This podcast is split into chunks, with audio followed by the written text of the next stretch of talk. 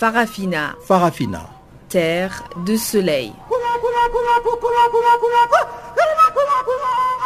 Farafina. Farafina. Un magazine d'infos africaine. Présentation Guillaume Cabissoso. Bonjour à toutes et à tous et bienvenue à l'écoute de Farafina, votre magazine des actualités africaines en langue française sur Canal Afrique. Nous émettons des Johannesburg en Afrique du Sud dans la bande de 19 mètres sur 15 235 kHz. Wise Mangele est à la réalisation et tout de suite, voici les principaux titres. Deux démissions et un décès, la Cour constitutionnelle de la République démocratique du Congo ne compte désormais que six membres sur le 9 à seulement 8 mois de la présidentielle. 5 ans de prison ferme et 600 000 francs CFA d'amende à la contre d'une donneuse de grossesse en Guinée. La partie civile espérait mieux. Procès du leader du mouvement de protestation Irak au Maroc, Nasser Zezafi a fustigé un procès politique lors de sa première audience publique lundi. Voilà quelques-uns des titres qui seront développés tout au long de notre page magazine. Mais avant cela, passons d'abord le micro à Jacques Wakou pour le bulletin d'information.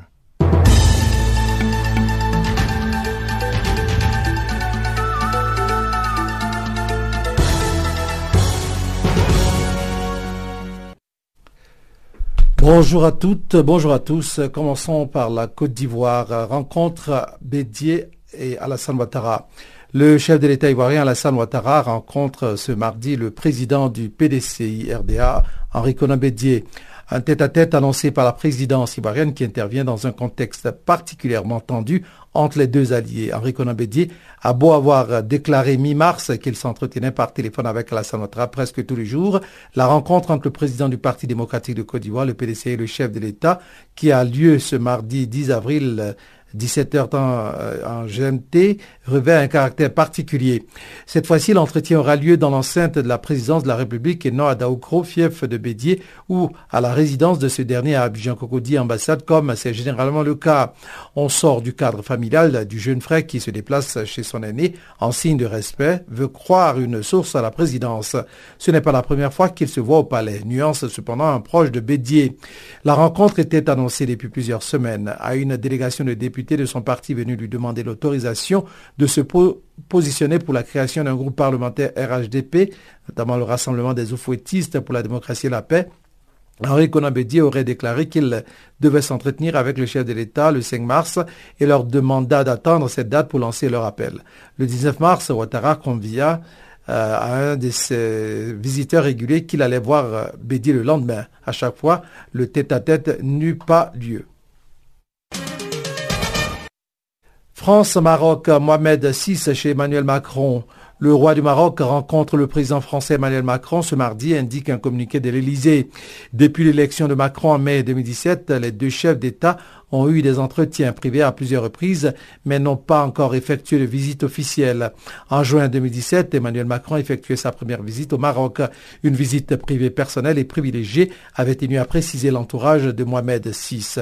Le Palais Royal voulait d'abord connaître de près le nouveau locataire de l'Élysée avant d'envisager une visite officielle. Ce jour-là, le couple Macron était convié au repas de rupture du jeûne du Ramadan offert par le roi en son honneur. Depuis décembre, et afin de donner un nouveau tour au relation de la France avec le Maghreb, Emmanuel Macron a effectué les visites officielles en Algérie puis en Tunisie. Le Maroc figurait aussi sur son agenda, mais la date de sa visite, initialement annoncée pour début 2018, n'a pas encore été fixée. Le roi du Maroc a été opéré du cœur en février dans une clinique parisienne à la suite d'un trouble du rythme cardiaque. Il est depuis en convalescence en France. Hier, il était apparu dans un selfie posté par le Premier ministre libanais Saad El-Hariri, sur lequel on les voit en compagnie du prince héritier saoudien Mohamed Ben Salman, qui doit clore ce mardi soir une visite en France pour un dîner avec Emmanuel Macron. Sénégal-France, FEDER doit tomber. Des collectifs français et sénégalais à l'assaut du mythe du colon bâtisseur. FEDER doit tomber. Un collectif lancé le 10 avril à Lille, dans le nord de la France, en partenariat avec une association sénégalaise, a fait du déboulonnage de la statue équestre de Louis Federbe son cheval de bataille. Depuis octobre 1896, une imposante représentation en bronze du général trône en effet dans le centre-ville de la capitale des Flandres. Une manière pour sa ville d'origine de rendre hommage à celui qui s'est illustré durant la guerre de 1870 à la tête de l'armée du Nord, lit-on sur le site de la municipalité. Mais c'est son action en tant que gouverneur du Sénégal pendant la colonisation française que dénoncent les associations. Il y a un réel déni. On célèbre le militaire actif en France et on occulte sa carrière coloniale constate Thomas Deltombe, coordinateur de la campagne Federbe doit tomber pour l'association Survie Nord, mais aussi auteur de l'Islam imaginaire, la découverte euh, aux éditions La Découverte 2017, et co-auteur de Cameroun, une guerre cachée aux origines de la France-Afrique, 1948-1971, toujours à la découverte 2011. Les hommes ont été massacrés, les villages réduits en cendres, et la famine est devenue une arme de guerre, dit-il. Libye, Zaif al-Islam Kadhafi, le candidat fantôme Selon ses nombreux soutiens, le fils de Muammar Kadhafi, Zaif al-Islam, se présentera à la prochaine élection présidentielle. Encore faut-il qu'il réapparaisse. Personne ne sait où il est, mais tout le monde en parle. Depuis l'annonce de sa libération en juin 2017 des géoles de Zintan, Zaif al-Islam Kadhafi est l'arlésienne libyenne. Le 19 mars, Ayman Bourras, porte-parole du Front populaire libyen, un parti nostalgique de la Jamahiriya a annoncé lors d'une conférence de presse à Tunis l'officialisation de la candidature du fils de Muammar Kadhafi à l'élection présidentielle à venir. Dès le lendemain, Ajmi al-Atri, chef de la brigade Zintani, Abu Bakr al-Siddiq, qui a libéré Zaïf, affirmait sur les réseaux sociaux que l'événement s'était déroulé sans l'aval du principal concerné. Mais le même message, le chef militaire n'exclut pas une telle hypothèse. Zaïf al-Islam répondra au désir des patriotes et des libéraux s'ils le réclament comme candidat, avait-il ajouté. Procès inédit au Sénégal. 30 suspects à la barre pour terrorisme, dont l'imam Ndao. Un tribunal correctionnel de Dakar a condamné lundi à 16 ans de travaux forcés pour terrorisme un franco-sénégalais revenu de Syrie avant d'entamer effectivement le procès de 30 personnes, dont un imam reporté trois fois depuis trois mois. Le procès est le premier de ce type au Sénégal par le nombre de prévenus, dont l'imam Ali Ndao, originaire de Kaolack, c'est dans le centre, et trois femmes. Ajourné à trois reprises depuis son ouverture le 27 décembre, il devrait durer plusieurs jours. Selon l'ordonnance de l'envoi lu pendant près de deux heures, ils sont accusés d'avoir voulu créer une sorte de base du groupe État islamique EI dans le sud du pays avant d'étendre leur projet entre le Sénégal, la Gambie, la Guinée et la Guinée-Bissau. Le projet de l'imam Dao et de ses co-prévenus avait pour cible les Français, les confréries, les bâtiments publics et comme méthode notamment les attentats suicides selon l'accusation.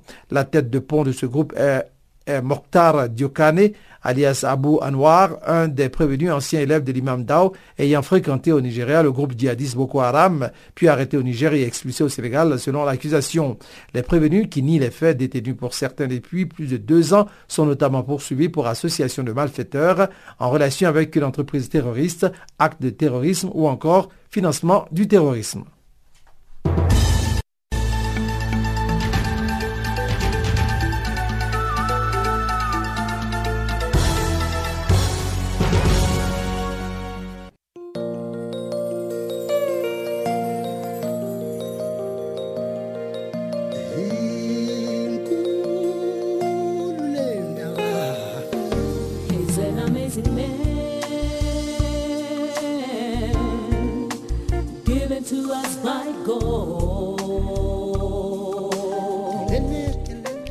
Channel Africa. Écrivez-nous sur notre page Facebook Channel Africa. Faites-nous des tweets French Farafina ou bien Channel Africa 1.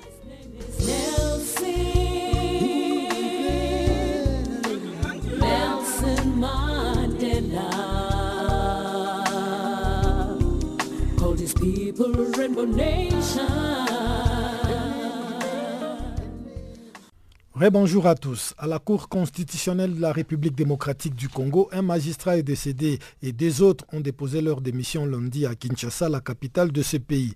Cela est survenu le même jour où cette plus haute instance judiciaire du pays devait procéder à un tirage au sort pour remplacer trois de ces neuf magistrats comme le prévoit la Constitution.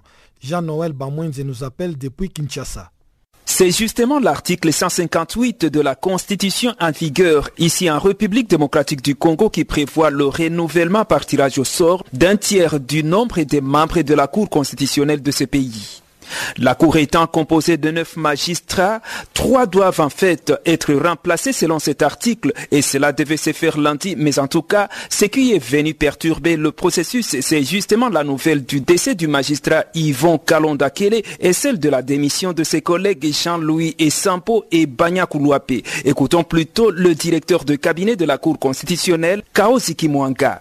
Lorsque la Cour a siégé, nous nous sommes rendus compte qu'il y a l'un de nos juges venait de nous quitter. Et la Cour a constaté cela et en dehors de celui-là, il y en a deux lors de la séance, ils ont présenté leur démission pour de convenances euh, personnelles. Et ainsi donc, la Cour a constaté la vacance de trois postes. Et il s'est fait, comme par hasard, que les trois font partie de trois groupes selon l'autorité de désignation. Et que donc, la Cour a trouvé inopportun de procéder au tirage au sort et qu'il était question tout simplement de remplacer les trois n'était plus question que l'on procède au tirage au sort. Le hasard a fait que trois juges n'étant plus là, venant de ces trois composantes, et qu'il est question tout simplement de constater et de procéder à leur remplacement. Dès lors que le procès verbal du tirage au sort, mais qui est un procès verbal aujourd'hui du constat, est transmis à l'autorité de nomination, à tout moment peut intervenir l'ordonnance du chef de l'État désignant les trois euh, qui doivent euh, remplacer, selon que le Conseil supérieur aura désigné un et le Parlement. Étant donné que le Parlement est en pleine session maintenant, donc il n'y a aucune Certains observateurs estiment qu'il y a eu une pression exercée sur les deux magistrats pour obtenir leur démission. Ils se seraient opposés à la promulgation de la loi électorale. Parmi ceux qui croient en cette pression figure cet expert en matière constitutionnelle, le professeur Jacques Njoli, qui ne jure que par la mise en application intégrale de l'article 158 de la Constitution. Professeur Jacques Njoli. Il y a apparemment des manœuvres extérieures de pression et cette démission, dans tous les cas, aussi bien la mort que les deux démissions n'ont aucun effet sur l'impératif de renouvellement du tiers de membres de la Cour par tirage au sort tel que prévu par l'article 158 de la Constitution. Il s'agit d'une manœuvre euh, qui provoquer le dysfonctionnement de la Cour parce que là, il se retrouve avec six magistrats en ce qui concerne la mort du juge Kalonda, euh, c'est le Conseil supérieur de la magistrature qui devra désigner son remplaçant pour terminer éventuellement son mandat. Tout comme pour le cas des deux démissions, la loi organique prévoit que d'abord le président de la Cour en apprécie l'opportunité, donc ça ne prend pas effet aujourd'hui. Deuxièmement, qu'il informe le président du Sénat, le président de l'Assemblée et le président de la République. Et ce n'est qu'à l'issue de cette euh, procédure assez longue que ces deux démissions prendront effet. En attendant, il faut appliquer l'article 158, c'est-à-dire tirer au sort les trois magistrats qui doivent quitter la Cour. Faire autrement, comme on voudrait le faire, c'est créer un dysfonctionnement intentionnel, c'est bloquer le fonctionnement des institutions, c'est bloquer la Cour euh, qui doit, comme toutes les autres institutions, assurer la continuité de leur service. Comment ils peuvent démissionner tous les deux euh, le même jour, euh, le jour où ils sont dans la salle pour tirer au sort. Ce que nous attendons, c'est l'application intégrale de l'article 158 de la Constitution, qui ne peut pas faire euh, l'objet de manipulation ou d'instrumentalisation. Jean-Noël Pamoissé pour Canal Africa Kinshasa. Merci Jean-Noël Bamwendi. Toujours en République démocratique du Congo, 24 heures après son assassinat, deux complices du meurtre du curé de la paroisse de Kichanga au nord Kivu seraient aux arrêts. L'émotion était forte lundi à Goma où l'oraison funèbre de l'abbé Étienne Sengiyuva a eu lieu. Gisèle Kaimbani est notre collaboratrice à l'est de la République démocratique du Congo. Enterrement au cimetière de Bouimba du diocèse de Goma de l'abbé Étienne Senkiyuva, assassiné dimanche à Kichanga, au nord Kivu, à l'est de la RDC. Une veillée funèbre a eu lieu dans la soirée de ce lundi au sanctuaire d'adoration. C'est une foule nombreuse de chrétiens catholiques, amis et autres qui sont venus accueillir le corps du défunt Senkiyuva. Il accompagnait ce mardi en sa dernière demeure. Certains de ses confrères prêtres avec lesquels il a eu à évangéliser la parole des dieux sont émotionnés et manquent de mots. Abbé Daniel dit regretter la disparition de cet homme qui avait toutes les qualités possibles d'un prêtre. Était un prêtre euh, très accueillant. chaque fois que je passais à Changa, où il était curé, vraiment, il nous réservait un accueil très chaleureux. Et puis, il était vraiment un homme très ouvert avec tout le monde. Et vraiment, c'est, il est vraiment un très beau souvenir que je garde de lui. En tout cas, le diocèse de Goma pleure une personne qui vraiment était de taille et que vraiment on va beaucoup regretter. Et puis, vraiment jeune et dynamique. Le coordonnateur des jeunes de la paroisse Saint-Barthélemy, où les désormais feu abbé Étienne Saint-Kiouva fut curé, plaide pour le renforcement de la sécurité dans cette partie de la province. Pierre Kabouyaya. Il venait de faire 4 ans à Kichanga et depuis qu'il était là, on a constaté que les jeunes se sont plus intéressés à la parole de Dieu car lui-même est en jeune.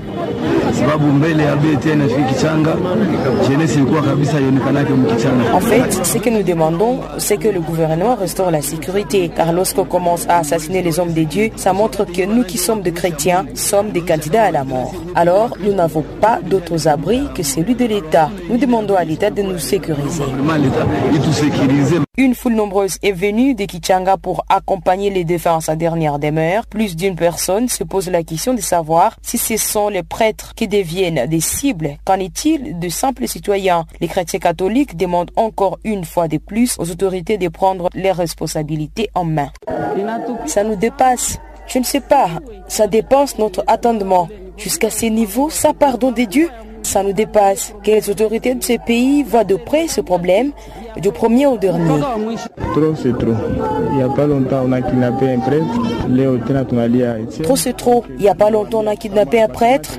Et aujourd'hui, nous plairons Étienne. Donc, nous leur demandons de prendre leurs responsabilités. Et s'ils sont fatigués, qu'ils laissent, car trop c'est trop. Le vicaire du diocèse de Goma a dit que le meurtre de prêtre ne va pas le décourager d'évangéliser. Lui de Gonzague, Zambonipa, invite le gouvernement à sécuriser la population. Mais nous ne pouvons pas nous taire. Même Jésus fit arrêter, pitié, et à la fin il ressuscita. Nous allons continuer notre travail d'évangéliser, dire la vérité. C'est ça le travail de l'Église catholique. Les meurtres et kidnappings de prêtres montrent à suffisance l'échec des autorités à protéger la population et c'est bien. C'est ce que pense Placide Nzilamba, défenseur des droits de l'homme en Provence. katika uongozi wa maoperesheni hiyo, kwa sababu inasemeka kuwa hakuna wa, wanajeshi wabaya, ila viongozi ndio wanaweza kuwa wabaya.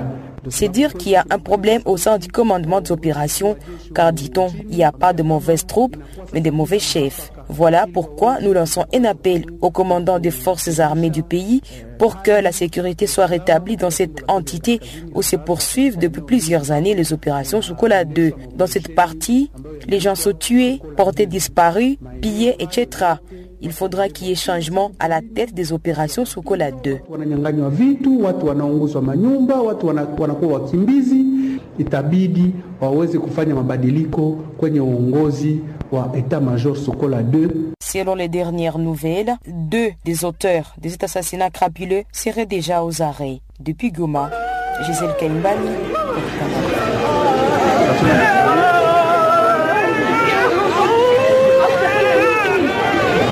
Direction à présent la Guinée où 5 ans de prison ferme et une amende de 600 000 francs CFA ont été prononcés à l'encontre de la tradie praticienne donneuse de grossesse Fanta Kamara dit Nana Fanta. Pendant deux ans au moins, des centaines de femmes guinéennes ont suivi les traitements contre l'infertilité avant de se retrouver avec des ventres ballonnés sans que cela soit une grossesse. Plus de 500 femmes qui s'étaient constituées partie civile se disent dessus par le verdict, elles qui espéraient au moins une prison à vie et au pire une condamnation à mort. Fatoumata Dalandaba nous en dit plus depuis Conakry. L'affaire-là est très suivie depuis le mois de janvier 2018 à Conakry après que des centaines de femmes ont porté plainte contre la même personne qui est appelée Fanta Kamara, communément appelée Nafanta, euh, qui est une délicieuse traditionnelle qui prétend soigner des femmes pour qu'elles puissent enfanter. Donc, au mois de janvier, suite à des plaintes euh, de ces femmes, la brigade anticriminelle est partie la chercher et l'a mis aux arrêts en attendant à la maison centrale de Guinée. Donc, euh, euh, depuis le jeudi dernier, le procès s'est ouvert au tribunal de première instance de Mafanto et quand les plaidoiries ont fini, les débats et tout ça, la partie civile et le procureur ont requis une peine de 5 ans de prison et la partie civile avait demandé à ce que Nafanta paye pour euh, des dédommagements aux femmes 200 euh, milliards de francs Mais finalement, la sentence est tombée ce lundi après-midi dans les environs de 15 heures. Euh, Nafanta et ses complices ont été condamnés. Nafanta particulièrement, elle a été condamnée à 5 ans de prison. Et beaucoup de femmes victimes de ces pratiques se disent non satisfaites de cette sentence. Elles ne sont pas du tout satisfaites. La partie civile, a remporté le procès selon son avocat que c'est une victoire pour eux, mais les victimes ne sont pas contentes parce qu'elles estiment que Nathan n'a pas été sanctionné à la hauteur de ses faits. Mais l'équivoque est que le droit guinéen euh, pour, pour la plainte qui est posée, c'est la peine maximale que Nathan a écoutée, c'est-à-dire les 5 ans de prison. Mais les femmes, elles, elles réclament plus de peine, elles réclament une peine plus, plus, plus qui est une peine de 25, 30 ans ou bien qu'elle soit condamnée à perpétuité c'est ce qu'elle veut, mais malheureusement, le droit qu'elle pas compte de cela, ma tante a écouté de la peine maximale. Donc, les trois complices sont aussi sommés de payer une amende de 1 milliard 500 millions de francs guinéens aux victimes pour les dommages qui leur sont causés. Parce que, je vous dis, il y a plus de 700 femmes qui sont dans un état vraiment critique elles doivent être opérées, certaines, certaines doivent être soignées parce que dans ce lot, il y aurait même 9 personnes qui sont décédées après avoir pris ces médicaments de l'enfant. Et en plus de cela, il y a des femmes qui sont devenues sténies la vie et ne peuvent plus avoir d'enfants après avoir pris ces produits de la décès traditionnelle. Donc, euh, pour ce qui est en tout cas euh, de la sentence corrective, la côté de la peine maximale, c'est de 5 ans de prison.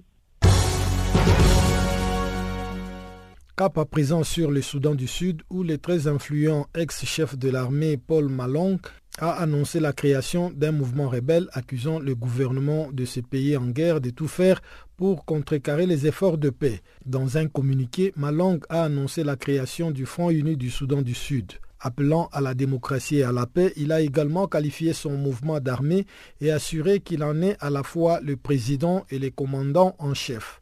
Exilé au Kenya, Malang a annoncé son intention de rejoindre l'alliance d'opposition du Soudan du Sud, une plateforme qui regroupe les principaux groupes rebelles du pays, dont celui de l'ancien vice-président Riek Machar. L'ancien chef d'état-major des forces sud-soudanaises est issu, comme le président Salva Kiir, de l'ethnie Dinka. Il est considéré comme un tenant de la suprématie de l'ethnie Dinka et un des principaux artisans des violences ethniques qui secouent le pays depuis décembre 2013. Paul Malong a également accusé le président Salva Kiir de piller les ressources du pays, le tenant responsable des nombreux maux dont souffrent les Soudans du Sud, à savoir l'échec des efforts de paix, l'hyperinflation, l'impunité, l'insécurité, la faim notamment. Extrêmement influent au point d'être vu par certains comme plus puissant que Salva Kiir, Paul Malong avait été nommé par ce dernier chef d'état-major de l'armée en avril 2014. Il avait été démis de ses postes en mai 2017, puis assigné à résidence. Son refus début novembre de démobiliser 27 de ses 30 gardes du corps avait mené à un important déploiement militaire autour de sa maison et de nombreux habitants de Djouba, craignant une confrontation, étaient restés cloîtrés chez eux. Un accord avait finalement été trouvé et Paul Malang avait ensuite quitté le pays fin 2017 officiellement pour raisons médicales. Deux ans et demi après son indépendance obtenue en juillet 2011, le Soudan du Sud a plongé dans une guerre civile alimentée par la rivalité entre Salva Kiir et Riek Machar. Les conflits qui impliquent de multiples groupes armés formés sur des bases ethniques a fait des dizaines de milliers de morts et des millions de déplacés. Selon Paul Malong, le SSUF entend participer fin avril à des pourparlers organisés à Addis Abeba en Éthiopie pour revitaliser un accord de paix jusqu'à présent maintes fois bafoué. Le groupe intergouvernemental d'action contre le blanchissement d'argent en Afrique de l'Ouest organise au Niger depuis lundi une rencontre de quatre jours sur les enquêtes et les poursuites des délits de corruption en vue de promouvoir une coopération et une coordination entre les autorités compétentes de la région sur les questions relatives à la lutte contre le blanchissement des capitaux et le financement du terrorisme. Détail avec notre correspondant au Niger, Abdul Razak Idrissa. La rencontre regroupe les acteurs en charge de la poursuite et de la répression des délits de corruption et de toutes les infractions qui y sont assimilées telles que le blanchiment de capitaux et le financement du terrorisme. Les participants sont venus des différents pays membres du GIABA, institution spécialisée de la CEDEAO créée en 1999 pour renforcer les capacités des États membres dans la prévention et la lutte contre le blanchiment de capitaux. Kimelabou Abba est son directeur général. C'est dans cet esprit d'assistance que le présent atelier est organisé à l'endroit des personnes chargées d'investiguer, d'enquêter, de poursuivre et de réprimer. Et dans cette activité, les participants seront sensibilisés sur les normes internationales en matière de lutte contre la corruption, en l'occurrence la Convention des Nations Unies contre la corruption, ainsi que des bonnes pratiques déployées et des bonnes pratiques déployées donc contre la lutte contre la corruption. Nous espérons également qu'à la, la fin de l'atelier, les participants seront à même de travailler en synergie, en coopération, d'être en mesure de s'apporter l'assistance mutuelle en matière de coopération judiciaire pour que les différentes procédures qui seront amenées à engager dans nos pays respectifs puissent prospérer, aboutir à l'arrestation des auteurs d'infractions de, corruption, au recouvrement de ces des avoirs illicitement obtenus et surtout à la condamnation donc de ces auteurs lorsque les faits sont avérés. Au Niger, plusieurs structures ont été mises en place pour lutter contre la corruption et les infractions assimilées aux côtés de la justice. Il s'agit notamment de la cellule nationale de traitement des informations financières qui est par ailleurs la correspondante du JABA dans le pays. Hassan Taher, son président, explique ici les efforts des autorités nigériennes en matière de lutte contre ces différents fléaux. Euh, au Niger, euh, nous avons, comme vous le savez, une euh, institution spécialisée de lutte contre la corruption? La Halcia, qui travaille bien sûr la main dans la main avec euh, la CENTIF, la Niger, dans le cadre de la lutte et de la répression, n'est-ce pas, de la, de la corruption au Niger. L'importance euh, de l'atelier organisé, euh, n'est-ce pas, par le GIABA au Niger aujourd'hui, c'est le renforcement des capacités des différents acteurs, dont la CENTIF et a l'habitude d'organiser effectivement plusieurs séminaires à l'intention des différents acteurs sur le plan national pour renforcer les capacités afin que la lutte contre la corruption, la lutte contre la, criminalité financière et économique soit une lutte globale et réussie. Il ne s'agit pas d'une affaire d'une structure euh, du GIABA ou, euh, ou de la CENTIF, mais une affaire partagée pour que chacun prenne conscience effectivement de ce phénomène, de ce fléau pour que la lutte euh, soit une lutte réussie. Il n'y a pas longtemps, le GIABA a publié le rapport d'une étude sur l'analyse des risques et des mesures de lutte contre la corruption et le blanchiment des capitaux en Afrique de l'Ouest, un rapport dans lequel il est indiqué que la corruption sous toutes ses ramifications sert de terreau fertile au blanchiment de capitaux et constitue un obstacle majeur à la mise en œuvre des mesures de lutte contre le blanchiment des capitaux. La rencontre de Niamey prendra fin jeudi prochain. Abdullah Razak Idrissa à Niamey pour Channel Africa.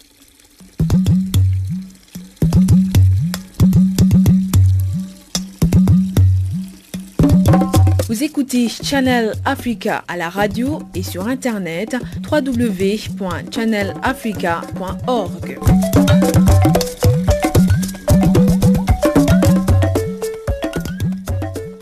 Je vais à présent céder le micro à Chanceline Louraquois qui va nous présenter la page économique de ce magazine des actualités.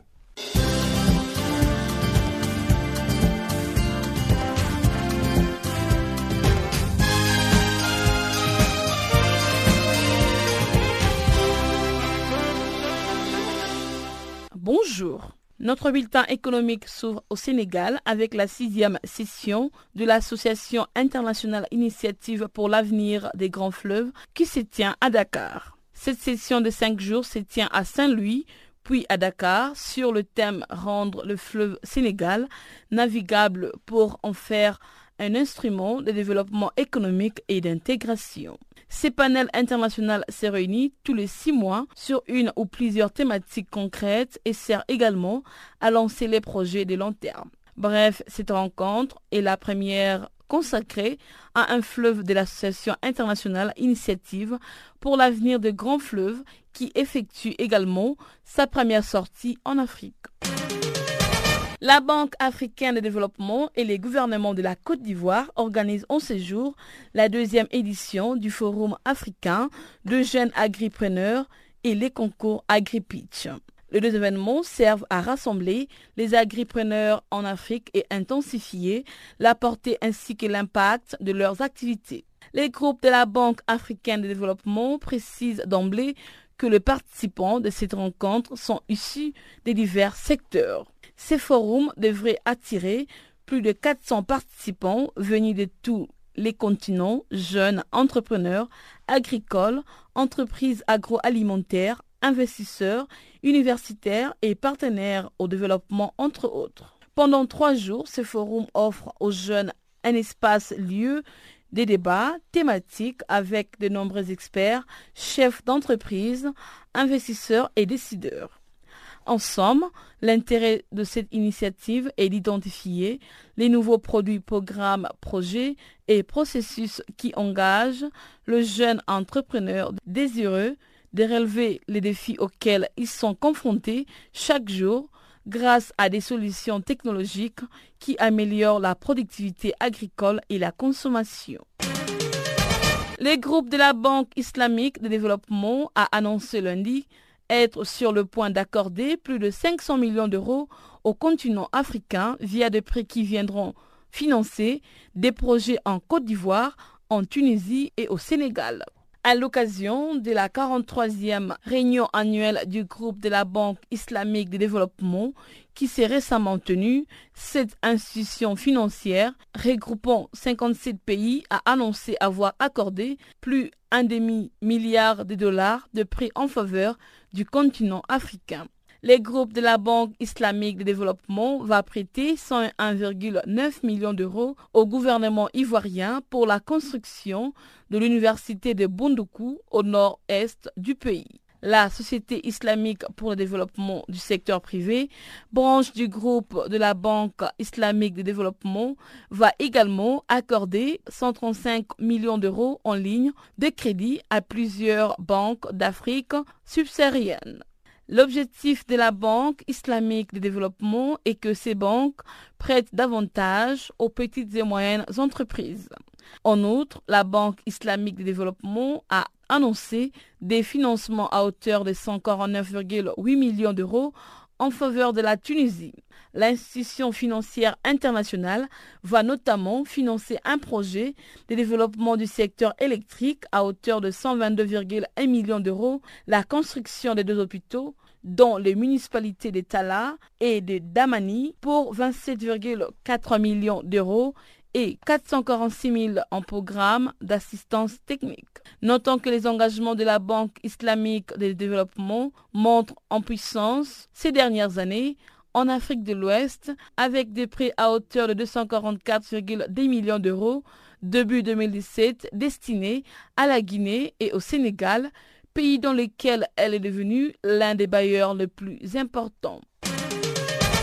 Au Cameroun, la Société internationale islamique de financement du commerce, membre du groupe de la Banque islamique de développement, a signé lundi un accord de partenariat type Mourabaha syndiqué de 68 millions d'euros avec les gouvernements. Les financements permettra l'importation de pétrole brut qui sera raffiné et vendu à la fois sur le marché local à 110% et à 30% sur le marché international par l'intermédiaire de la Société internationale de raffinage.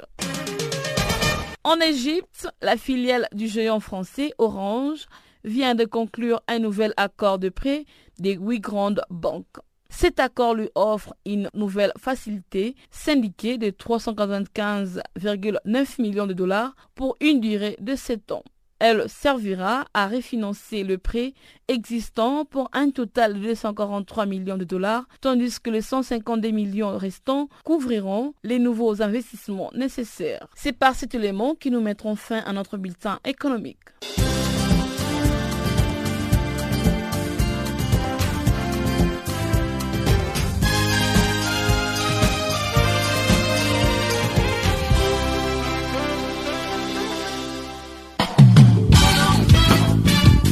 Nouveau sur Channel Africa. Farafina, votre programme en français, change d'horaire sur nos différentes plateformes. À partir du 1er novembre 2017, retrouvez-nous de 16h à 17h en temps universel sur DSTV, canal 802 et sur Internet live streaming à l'adresse channelafrica.co.za. En ondes courtes et sur satellite, retrouvez-nous tous les jours à la même heure de 16h à 17h en temps universel, mais aussi en rediffusion de 23h à minuit. Channel Africa, la perspective africaine.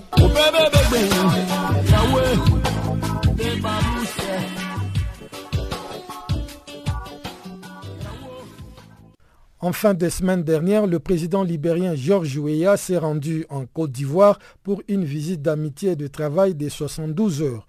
Il y a rencontré son homologue ivoirien Alassane Ouattara avec lequel il a eu des échanges sur plusieurs sujets, notamment des questions qui préoccupent le Libéria et la Côte d'Ivoire, deux pays de l'Afrique de l'Ouest qui partagent la même frontière et dont la stabilité sociopolitique a été sévèrement perturbée ces dernières années. Salé Marius Kwasi est notre correspondant à Abidjan.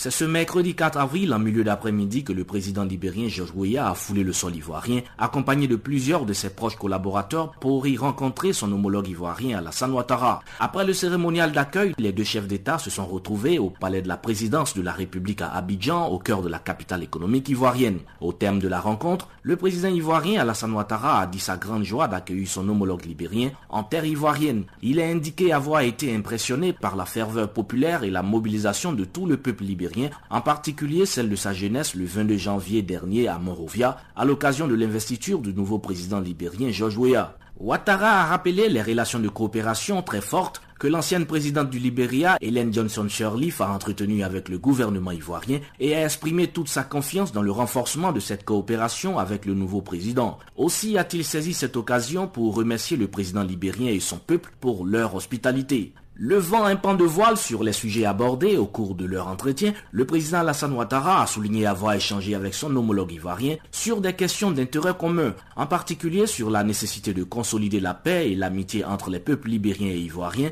de faire en sorte que la sécurité soit garantie aux frontières des deux pays, de développer la confiance entre les populations, d'échanger les expériences en matière de développement et d'avoir une convergence de vues au plan politique et diplomatique. Ouattara a également proposé à son homologue libérien tout l'appui nécessaire de la Côte d'Ivoire dans les domaines de l'agriculture, des infrastructures routières, de la fourniture de l'électricité et dans bien d'autres secteurs. Écoutons ici un extrait du discours du président ivoirien Alassane Ouattara lors de cette rencontre. Cette réunion a permis à nos deux États de faire le bilan de notre coopération et de signer plusieurs accords, notamment dans les domaines de l'agriculture, de l'énergie, des ressources forestières et phoniques, ainsi que la question de la délimitation de la frontière maritime.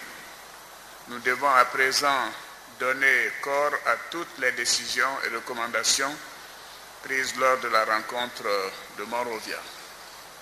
Dans la même optique, les échanges commerciaux entre la Côte d'Ivoire et le Libéria devront s'accroître et se diversifier davantage au regard des énormes potentialités dont disposent nos deux pays et qui sont malheureusement insuffisamment exploitées. Le président libérien George Weah est quant à lui revenu sur les élections qui l'ont porté à la tête de l'exécutif au Libéria. Aussi a-t-il exprimé son désir de voir se renforcer la coopération entre la Côte d'Ivoire et le Libéria, deux pays de l'Afrique de l'Ouest qui ont connu des fortunes diverses ces dernières décennies.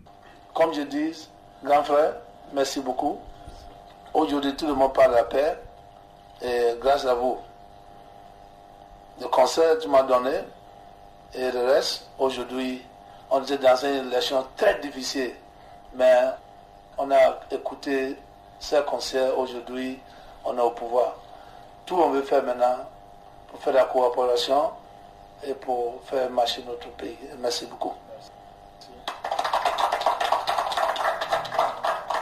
Après avoir rappelé l'excellence des relations entre la Côte d'Ivoire et le Libéria, le président libérien a affirmé que son pays restait ouvert aux hommes d'affaires ivoiriens pour capitaliser la somme d'expérience acquise en matière de développement, mais également à tous les autres opérateurs économiques de l'espace ouest africain, de l'Afrique et même du monde entier. Depuis Abidjan, c'est les Marus pour Canal Afrique. Les présidents de parlement béninois et burkinabé appellent à la mutualisation des actions dans le cadre de la lutte contre le terrorisme. L'information a été donnée à l'ouverture de la première session ordinaire du Parlement béninois qui s'est tenue le lundi dans la capitale béninoise. Le président de l'Assemblée nationale béninoise, Adrien Umbedji, et son homologue burkinabé Alassane Sakandé ont invité les dirigeants politiques de la sous-région ouest africaine à harmoniser leur stratégie afin de combattre efficacement le terrorisme dans l'espace communautaire. Barthélémy Nguessan. Face aux actes terroristes qui menacent nos économies déjà fragiles et mettent à mal la stabilité de la sous-région ouest africaine, la meilleure mesure est la mutualisation de nos actions, a déclaré M. Alassane Bala Sakandé, le président de l'Assemblée nationale burkinabé. Il s'exprimait lors de l'ouverture de la première session ordinaire du Parlement béninois de l'année 2018. Son homologue béninois, M. Adrien Umbedji, a pour sa part observé que le terrorisme était l'un des mots qui minaient aujourd'hui l'intégration économique de la sous-région. M. Ngbenji a affirmé que les dirigeants politiques de l'espace communautaire ouest-africain doivent rassembler et mutualiser leurs forces et leurs atouts pour lutter efficacement contre le terrorisme en vue de consolider l'intégration économique de la sous-région. Le président du Parlement béninois a également souligné que l'éradication du terrorisme, qui sévit partout, était devenu un sujet de grande préoccupation sous-régionale et internationale. M. Adrien Umbedji a appelé à l'harmonisation des législatures et des procédures communes de lutte antiterroriste, et cela avec l'appui des parlements de la sous-région. Il a profité de l'ouverture de la première session ordinaire du Parlement béninois pour déplorer les attaques terroristes qui ont encore frappé il y a quelques semaines le Burkina Faso. Je voudrais à cette occasion renouveler à ce peuple frère, à son gouvernement et à sa représentation nationale la compassion et le soutien de l'Assemblée nationale du Bénin et du peuple béninois tout entier a déclaré le président du Parlement béninois, M. Ungbenji a précisé que les sentiments de solidarité du peuple béninois allaient également à l'endroit de leurs frères du Niger, du Mali et du Nigeria, également victimes d'actes terroristes. Signalons que cette rentrée parlementaire pour le compte de la première session ordinaire de 2018 a enregistré la présence effective de trois présidents d'Assemblée nationale de la sous-région, notamment du Togo par M. Drama Dramani, du Niger par M. Hussein Nitini et du Burkina Faso par M. Alassane Bala Sakandé. Ces derniers ont tour à tour délivré un message de solidarité et réaffirmé des valeurs partagées entre leurs différents peuples, unis dans une lutte sans relâche pour la démocratie, l'état de droit et l'unité africaine rappelons que le terrorisme sévit en Afrique de l'Ouest et le Sahel. Afin de faire face à ce fléau social violent, la leader de ces régions tente de coordonner leurs efforts et stratégies. Dans cet objectif, le Bureau des Nations Unies pour l'Afrique de l'Ouest et le Sahel organise à partir de ce mardi à Dakar au Sénégal une conférence de haut niveau en vue de bâtir une réponse régionale et internationale afin de lutter contre la violence et le terrorisme en Afrique de l'Ouest et au Sahel. Cette conférence de deux jours rassemble une centaine de personnes les femmes leaders et des associations de la sous-région ainsi que des experts. Il s'agira pour les participants d'aborder, entre autres, les différentes approches pour assurer et renforcer la participation effective et le leadership des femmes et des organisations de femmes dans l'élaboration de stratégies de lutte contre le terrorisme et l'extrémisme violent pouvant conduire au terrorisme. Sont annoncées à cette conférence de haut niveau la première dame du Burkina Faso, du Mali, du Niger, du Tchad et de la Gambie. Barthélémy Guessin pour Channel Africa. Nous restons toujours au Bénin où le président Patrice Talon vient d'entamer sa troisième année de mandat alors qu'il totalisait le 6 avril dernier deux ans jour pour jour à la tête du pays. Toujours aussi déterminé depuis sa prise de pouvoir, Patrice Talon a assuré que seul le travail collectif est gage de la prospérité, du bien-être individuel et collectif. Suivant les commentaires de Chanceline Louraquois. À l'occasion, le chantre du nouveau départ a adressé un message d'espoir et d'exhortation alignant autour de l'objectif commun qui est le développement du Bénin à ses compatriotes. Dès les premières heures du mandat que vous m'avez confié, Je vous ai convié à renoncer à la facilité, rappelle-t-il en ajoutant Notre mission d'aujourd'hui est de préparer le présent et s'aimer pour demain afin que notre quotidien proche s'améliore et que nos enfants vivent mieux dans un pays où l'avenir d'un nouveau-né ne sera plus exclusivement déterminé par les conditions matérielles de ses parents. Aussi les compétiteurs n'a-t-il pas manqué de signaler à son peuple qu'il déborde d'énergie à la tâche, qu'il a envie de contourner les obstacles inutiles, les incompréhensions et d'entraîner le Bénin à son rythme jugé effréné ou trop pressé. Au moment où j'ai sollicité vos suffrages en 2011, je percevais déjà l'immensité de la tâche à accomplir, l'urgence des chantiers fondateurs à ouvrir, mais surtout l'exigence de l'effort collectif qui les porterait. Je le savais parce que la volonté de réformer a longtemps manqué à la gouvernance de notre pays. Depuis le 6 avril 2016, à l'épreuve de l'exercice du pouvoir, cette conviction s'est consolidée pour devenir mon credo, l'impératif préalable à la révélation de notre potentiel commun, facteur essentiel du développement de tous les peuples. Qu'il s'agisse enfin de la lutte implacable contre la corruption et l'impunité que j'entends poursuivre sans relâche, tous ces chantiers sont engagés avec mon gouvernement sans toujours attendre que tout le monde soit prêt parce que je sais qu'il nous faut oser encore et encore, qu'il nous faut travailler sans relâche si nous voulons que notre pays compte comme un partenaire majeur et crédible sur la scène internationale. Bien entendu, tout ceci ne manque pas de susciter des incompréhensions. Je comprends ces incompréhensions exprimées ici ou là. Je mesure les tensions qu'elles génèrent ainsi que les amalgames auxquels elles conduisent. La gouvernance talon est désormais face à une épreuve sociale qui pourrait plomber sa politique durant son mandat présidentiel. Les mises en exécution tous azimuts de grève dans le secteur d'activité ne sont pas de nature à garantir une gouvernance apaisée et une bonne politique de développement tant souhaitée par le peuple béninois. D'aucuns diront que le président de la République, Patrice Talon, est également victime de la machine sociale qu'il avait érigée pour rendre le pays socialement ingouvernable pour l'ancien chef de l'État, Thomas Boni Yahi. À tort donc ou à raison, ces observateurs soutiendront que cette machine formée, nourrie et entretenue depuis sa terre d'exil, s'est enfin retournée contre lui afin de lui prouver à quoi rime une gouvernance politique sans de mesures sociales correctes. Au Maroc à présent, les leaders du mouvement de protestation qui a agité l'an dernier la ville d'Al-Ocheima, Nasser Zezafi, a fustigé lundi un procès politique par excellence lors de sa première audience publique. Nasser Sezafi est emprisonné depuis mai dernier après avoir interrompu le prêche d'un imam hostile au mouvement social du Irak qui secouait alors une partie du nord du Maroc. Il est l'un des derniers des 54 militants ou sympathisants du mouvement aux revendications sociales appelés à la barre pour un procès fleuve ouvert mi-septembre devant la chambre criminelle près la cour d'appel de Casablanca. Poursuivi notamment pour atteinte à la sûreté intérieure de l'État, Zezafi risque en théorie la peine capitale. Mâchoire carrée et cheveux ras, cet ex-videur et gérant d'une boutique de téléphonie mobile qui a mis la clé sous la porte a d'emblée rendu hommage à son comité de défense pour sa persévérance à montrer la vérité malgré les pressions. D'une voix déterminée, le meneur de la contestation est longuement revenu sur l'histoire du Rif, région historiquement frondeuse et géographiquement enclavée du Maroc, essentielle selon lui pour comprendre le Irak. Pour sa ligne de défense, le meneur s'est référé à la constitution marocaine qui autorise les manifestations pacifiques, mais a également eu recours à des discours prononcés l'an passé par le roi où il s'était montré sévère par rapport à la classe politique. L'an dernier, il s'était imposé comme le visage de la contestation contre l'arbitraire du Monkem et la marginalisation du RIF lors des manifestations qui ont agité Al-Oshema ou sur les réseaux sociaux, il dénonçait sans relâche la dictature, la corruption ou encore la répression de l'État policier, tout en insistant sur le caractère pacifique de son mouvement. Personne charismatique et très populaire dans sa ville natale d'Al-Olcheima, où des milliers de manifestants se sont mobilisés, il a aussi été critiqué pour ses surenchères, ses propos parfois très virulents et la manière dont il avait écarté plusieurs partisans.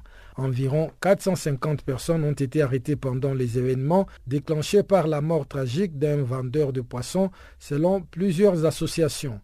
L'État a de son côté pointé du doigt les violences qui ont fait plus de 900 blessés chez les forces de l'ordre selon les bilans officiels publiés pendant les procès. Des dizaines de peines de prison ont déjà été prononcées à Al-Osheima, épicentre du mouvement. Durant son audience lundi, Nasser Sezafi a évoqué le nombre de 600 personnes arrêtées pour avoir manifesté pacifiquement pour des droits élémentaires.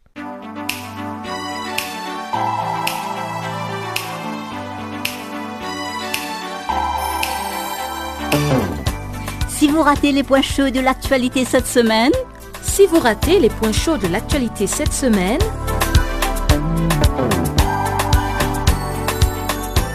eh bien, sans plus tarder, suivez la revue des actualités de la semaine sur Channel Africa.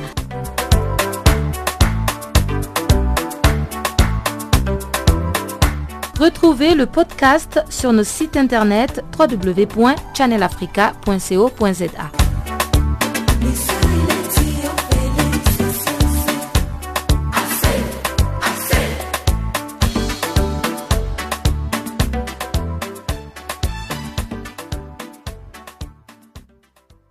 sommes presque arrivés à la fin de ce magazine des actualités, mais avant de nous séparer, je laisse la place à Barthélémy Nguessan qui a préparé pour nous les informations sportives du jour.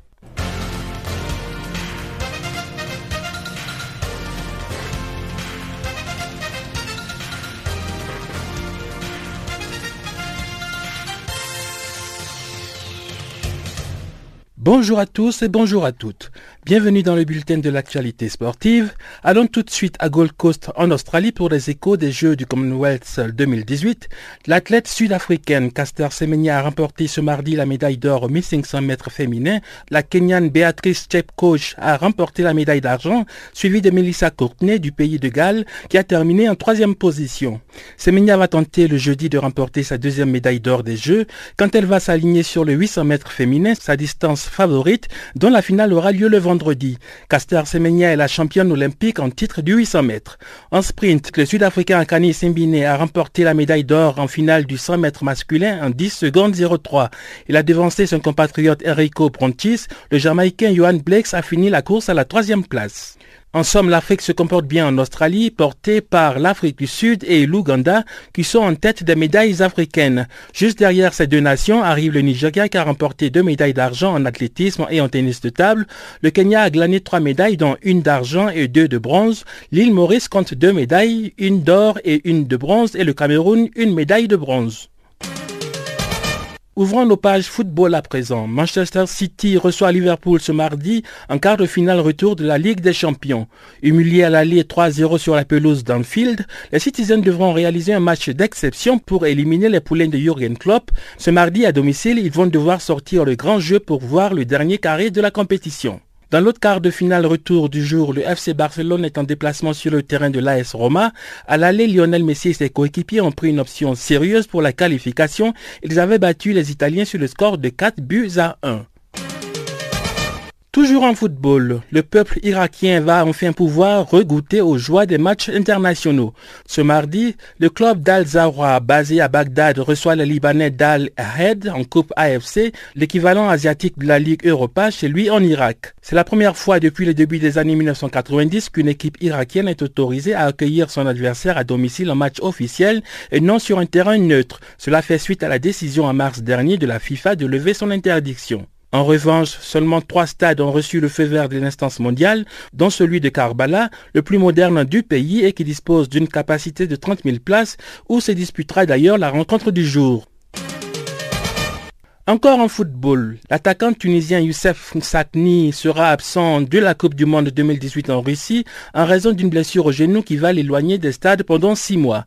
L'attaquant tunisien le second meilleur buteur de la Ligue Qatari avec 25 réalisations, soit un but de moins que son coéquipier et international marocain Youssef El Arabi. Sa blessure est un coup dur pour son pays. Moussakni a inscrit 9 buts en équipe nationale dont un triplé face à la Guinée, qualifiant la Tunisie pour le mondial après 12 ans d'absence au détriment de la RD Congo, de la Guinée et de la Libye. Lors de la Coupe du Monde 2018, les Tunisiens vont évoluer dans le groupe G aux côtés de l'Angleterre, la Belgique et le Panama. Leur premier match sera face à l'Angleterre, le second contre la Belgique et le troisième face au Panama. La Coupe du Monde 2018 va débuter le 14 juin prochain en Russie. Terminons nos pages football avec quelques brèves. À 71 ans, le célèbre coach italien Fabio Capello part à la retraite. C'est un dinosaure du monde du football qui fait ses adieux après une riche carrière commencée en 1991. Les géomètres, comme on l'appelle, sort d'une expérience mitigée en Chine avec le club de Jiangsu Suning où il n'a gagné que 7 des 21 matchs qu'il a dirigés. Et puis en Grèce, les joueurs du Panathinaikos sont en grève depuis lundi, selon plusieurs médias locaux. Ils ne se sont pas présentés à l'entraînement pour protester contre des salaires impayés depuis le mois d'octobre dernier. Les joueurs ne reprendront pas tant que le salaire de novembre et de décembre au minimum ne leur seront pas versés. Par ailleurs, le club basé à Athènes s'est vu sanctionné de 3 points par la Ligue grecque la semaine passée pour ne pas avoir payé à Jans Wemmer, son ancien défenseur allemand, près de 500 000 euros de salaire. L'Américain Floyd Mayweather a assuré qu'il était prêt à sortir une nouvelle fois de sa retraite, mais cette fois pour combattre un art martiaux mixte dénommé MMA. Mayweather a indiqué que si la somme d'argent est la bonne, il est prêt à revenir. L'Américain avait battu en août 2017 la star du MMA Conor McGregor lors d'un combat de boxe. En athlétisme, les Kenyans Paul Longnyangata et Betsy Salina ont remporté le 42e marathon de Paris le dimanche en arrivant respectivement en tête des épreuves masculines et féminines. Déjà vainqueur de l'édition précédente, Paul Longnyangata, âgé de 25 ans, a remporté la course en 2 h 6 minutes et 25 secondes et sa compatriote Betsy Salina est arrivée en tête des femmes en 2 h 22 minutes et 55 secondes. Environ 40 000 participants parmi les 55 000 inscrits ont participé à cette édition du marathon de Paris qui a commencé au pied de l'Arc de Triomphe pour un parcours total de 42 195 km. Voilà, c'est la fin de ce bulletin de l'actualité sportive. Merci de l'avoir suivi.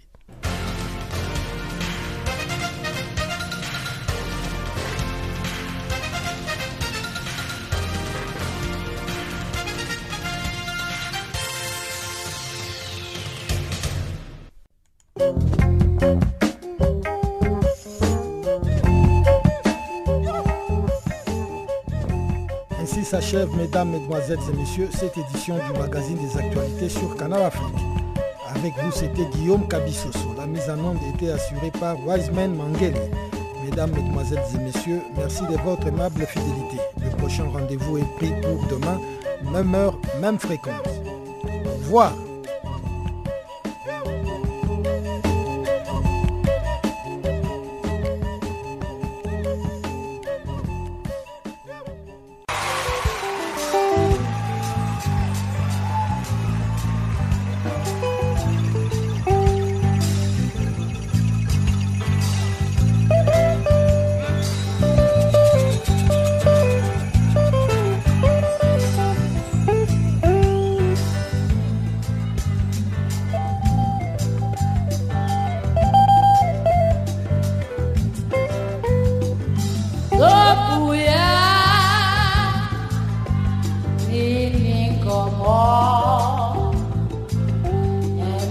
what's happening. Someone,